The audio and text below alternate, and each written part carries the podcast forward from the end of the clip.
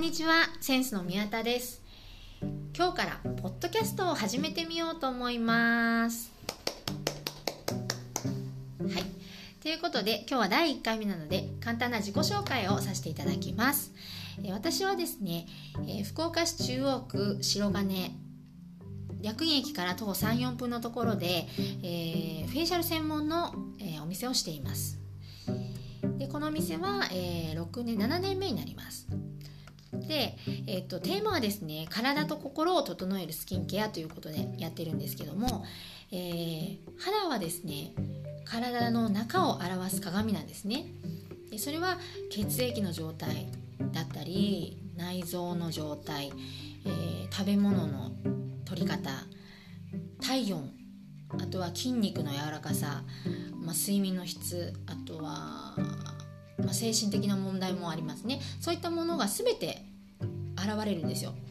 なので、えー、肌に何かしらまあ乾燥であったり吹き出物たるみそういった、まあ、オイリーもそうですけどそういった状態っていうのは全てな原因は中にある。それは大人になればなるほどそうなんですね。なのでそういったものを表面的なフェイシャルのケアだけではなくてどこに原因があるのかっていうことで、えー、トータル的に内面美容も含めてケアしてご提案していくようなあのもっと深いところのケアをご提案していく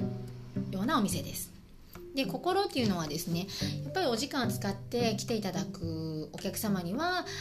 すっきりした状態であのお帰りいただきたいなと思ってますしあの、まあ、スキンケアって自分の肌を自分で手入れするっていう動作自体が自分を大切にする動作だと思っているのでそういった意味でも心のケアということで考えてます。であのまあいろいろその面は話したいことがあるので2回目以降でお伝えしようと思うんですけどもあの大人の女性のためのサロンと私は思ってるんですね。でどういうことかっていうとやっぱ大人になればなるほど人間ってこう抱えていくじゃないですか。いろんな大変なことをね。で毎日毎日なんかちらつかれるしあの大変なことがまあない人っていないと思うんですよね。でそれでも自分がいかに心地いい状態で入れるかいかに心地いい状態で毎日を楽しめるかっていうのがすごくこう人生において大切だなっていうふうに本当に思っていてじゃないともう生き抜けない楽しく生き抜けないなと思っているのでそういったことのために、えー、お肌のケアを位置づけて考えていきたいなと思っています。で私自身も今4歳と2歳と1歳の子育て中でまあまあいろいろ大変で、疲れるんですよ。でまあでも人育てってすごいこう責任重大だからですね。あの心理学とかもちょっと勉強しながらあのやっていてでそういったこともねシェアできればいいなと思ってます。でえっ、とこのラジオをですね始めたのは、えっと、たくさんの人に、まあ、聞いていただきたいっていうよりもあの今既存に来ていただいているご縁があった方ともう少しいろんなお話がしてしたいなっていうのがあのきっかけで。であの、まあ、たまたまご縁があった方も聞いていただいた方もこれをきっかけになんかこう交流ができればなとも思いますしでえっと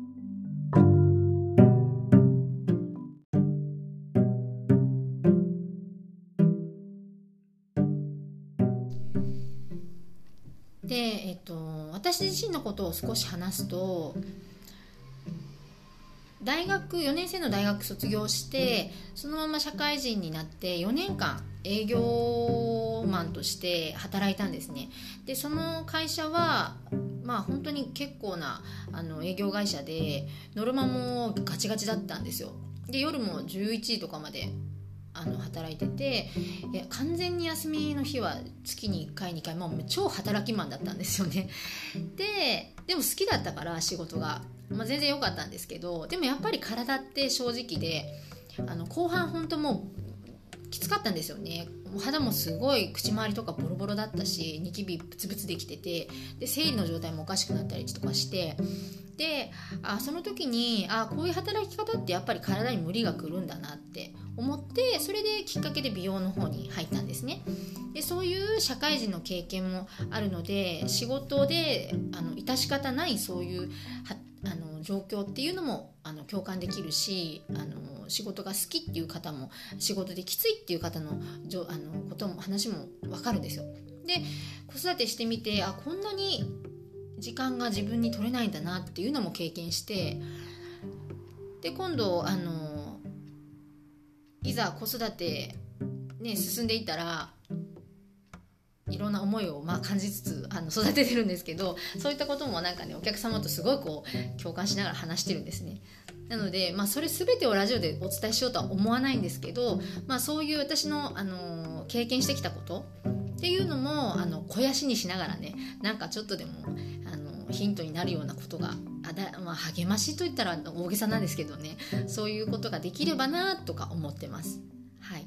で、えーと、ちょっと早口なんですよ私がね。なのでお聞き苦しいところがあったら申し訳ないんですね。すいません。最初にお伝えしておきます。で今後もこんな感じでなんかお話ししていきたいなと思っていますので、えー、不定期配信になりますがよければお付き合いください。聞いていただいてなんか感想とかあったらあの